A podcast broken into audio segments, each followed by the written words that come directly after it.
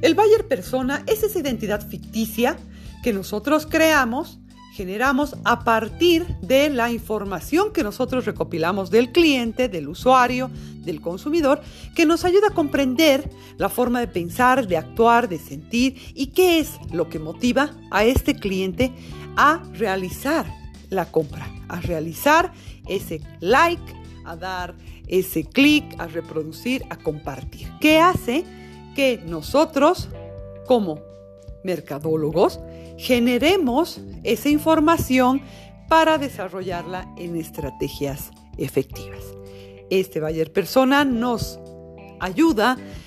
a tener una idea clara de lo que el cliente, consumidor, piensa, quiere, desea de nuestro producto, qué es lo que espera de la empresa y cómo podemos ingresar